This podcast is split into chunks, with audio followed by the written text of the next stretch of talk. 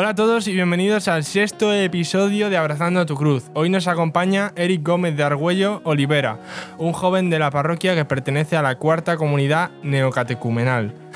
Hoy viene a compartir con nosotros su experiencia, con la que nos demuestra que el Señor nos sostiene en los momentos más difíciles de la vida.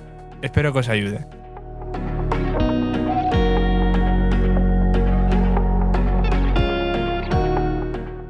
Bueno, pues yo soy Eric, tengo 23 años y estoy ahora mismo terminando un doble grado de Humanidades y Magisterio de Educación Primaria y vengo de una familia cristiana y soy el mayor de seis hermanos. Y pues yo creo que lo primero de lo que tengo que hablar es de la familia en la que estoy, la familia que Dios ha elegido para mí, la familia que me ha regalado, ya que es donde verdaderamente pues he podido conocer y experimentar que Dios es un padre para mí, ¿no? que Dios no, no es una idea abstracta, sino que Dios de verdad actúa en mi vida. Porque principalmente, pues gracias a, la fe de mis padres, gracias a la fe que me han transmitido ellos, pues eh, soy ahora la persona que soy. ¿no? Porque muchas veces eh, yo creo que eh, pues, todas las familias cristianas pues intentan a los hijos inculcarles una fe que, yo creo que durante los primeros años pues, eh, les va a ayudar mucho, pero claro, llega un momento en el que necesitas de verdad pues, eh, experimentar que, Dios existe, ¿no? que Dios no solo te lo cuentan tus padres y te cuentan que ellos creen en Dios, sino de verdad experimentar tú que Dios existe y que Dios eh, te salva cada día. Y a mí, pues, primero esto me, me sucedió en la adolescencia, porque yo los primeros años de, de educación en, la ESO, lo pasé eh, muy mal con mis compañeros de clase, con mis amigos, me, trataban bastante mal y además pues se me juntó con que me cambiaron de colegio. Y claro, yo traía por un lado eh, pues toda la tristeza y la soledad de los primeros años con, la rebeldía de que mis padres pues eh, decidieran cambiarme de colegio sin, sin habérmelo consultado. Y claro, yo creo que aquí el problema es que eh, pues soy una persona muy que, mira las cosas muy a corto plazo y que, hace los planes y que quiere que sus planes pues salgan como, como yo quiero. ¿Y cuál es el problema? Pues que muchas veces eh, ya me he ido dando cuenta de que los planes que yo tengo, de que lo que yo creo que va a ser lo mejor para mí, pues eh, efectivamente no es lo que Dios quiere para mí. Porque, claro, en, estos, en esta adolescencia que yo he tenido, pues un poco pues, pues triste, ¿no? Podríamos decir. El, actualmente yo creo que el mundo te ofrece muchas cosas que tú crees que te van a dar la vida. Te crees que, por salir de botellón vas a ser más feliz, que por estar con muchas chicas van a ser, vas a ser más feliz, que por, pues no sé, muchas tonterías que, que yo ahora veo que gracias a Dios no, no caí en ellas, ¿no? Porque durante toda la adolescencia yo estaba pensando, ¿y dónde está Dios ahora? ¿Dónde está Dios ahora? Que estoy solo, estoy triste. Eh, ¿Dónde está Dios ahora? Y claro, gracias a Dios, pues ahora me di cuenta de que Dios eh, realmente ha estado actuando toda, toda mi adolescencia, ha estado protegiéndome pues, de las malas influencias, ha estado haciendo que cambie de amigos, ha tenido siempre pues, a mi familia encima, a mi comunidad encima. Y, veo pues, que gracias a Dios eh, en la adolescencia pues, he conseguido esos años tan difíciles pues no, no alejarme de Dios y no tirar mi vida por la borda. Y, claro, ¿qué pasa? Que yo ahí estuve pues con los 17, 18, 20 años pues diciendo, vale, yo creo en Dios. Yo creo en Dios porque sé que Dios existe, porque Dios eh, me ha puesto en esta familia, eh, veo que Dios actúa en, la vida de, mis amigos, en la vida de mi comunidad, en la vida de mi parroquia.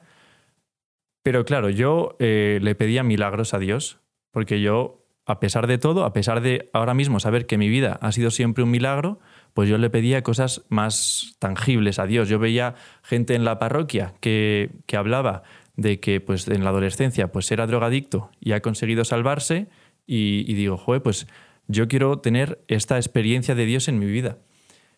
Y claro, ¿qué es lo que sucede? Pues que, que de tanto pedirlo, pues al final Dios va y te lo da. ¿Y qué pasó? Pues que hace eh, cinco meses, a finales de septiembre, eh, pues a mi madre le dio un ictus con 50 años y estuvo pues eh, una semana en coma y finalmente falleció. Y claro, en ese momento pues entras en una contradicción enorme porque dices, joe, Yo lo he estado pasando fatal muchos años de mi vida y le pido a Dios pruebas y lo que, lo que me da para, para aumentar mi fe es más sufrimiento. Porque claro, ese es el, engaño que tenemos, ¿no? Que, que, Dios no puede ser bueno si Dios nos hace sufrir. Yo he pensado que llevo pues, la mitad de mi vida sufriendo y claro, el, el demonio está ahí tentándonos y diciéndonos que Dios no puede ser bueno si te hace sufrir. Pero claro, yo ahora mi experiencia de todo esto es que Dios es bueno, es que eh, Dios nos deja libres y que en su infinita bondad todo lo que hace es para nuestro bien, ¿no?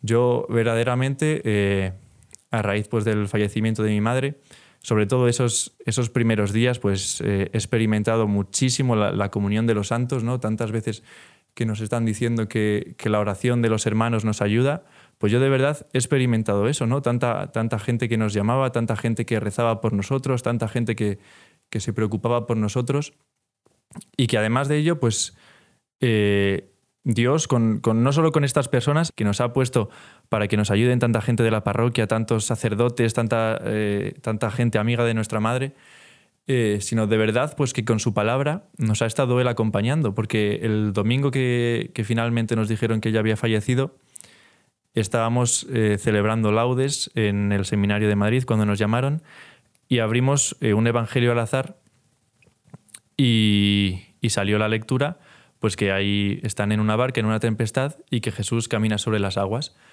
Y yo, pues, eh, lo que puedo decir realmente hoy es que esto es verdad, que esto se cumple en mi vida y, en la vida de mi familia, que Cristo camina sobre las aguas de la muerte y la destruye y nos saca de ella, ¿no? Ahora, en, en este tiempo en el que estamos, que estamos tan rodeados de muerte por todos lados, pues que que el único que nos va a salvar, que no es ni la vacuna, ni mantener el puesto de trabajo, ni, ni poder salvarnos de esto, sino que realmente, pues es que el único que nos salva es Cristo, ¿no? Yo mm, lo que puedo decir ahora mismo es que esta es eh, mi familia, hemos pasado por una situación que, que, yo creo que es que humanamente, es que por un lado es, es impensable, porque a nadie se le puede ocurrir que, que tu madre con 50 años pues fallezca, y además yo creo que lo que realmente es impensable, y yo creo que donde realmente es el milagro, es en, cómo estamos ahora mismo nosotros.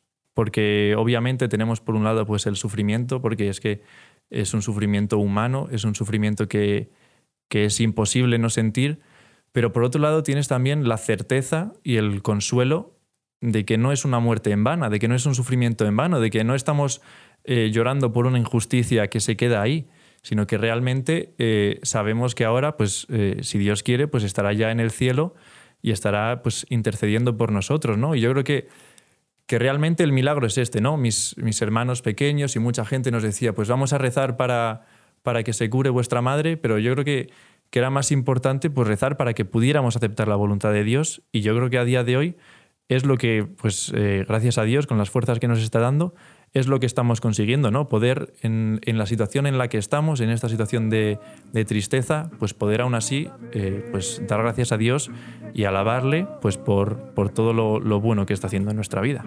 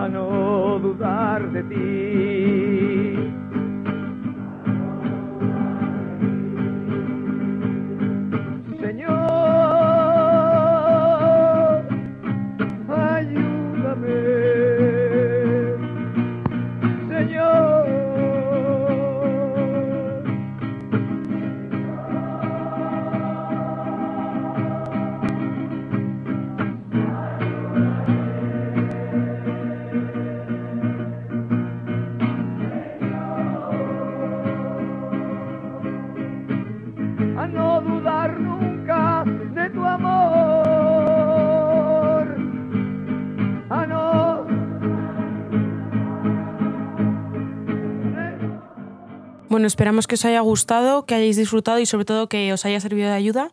Le queremos dar las gracias a Eric por su sensibilidad y por la valentía que ha tenido al contar esto.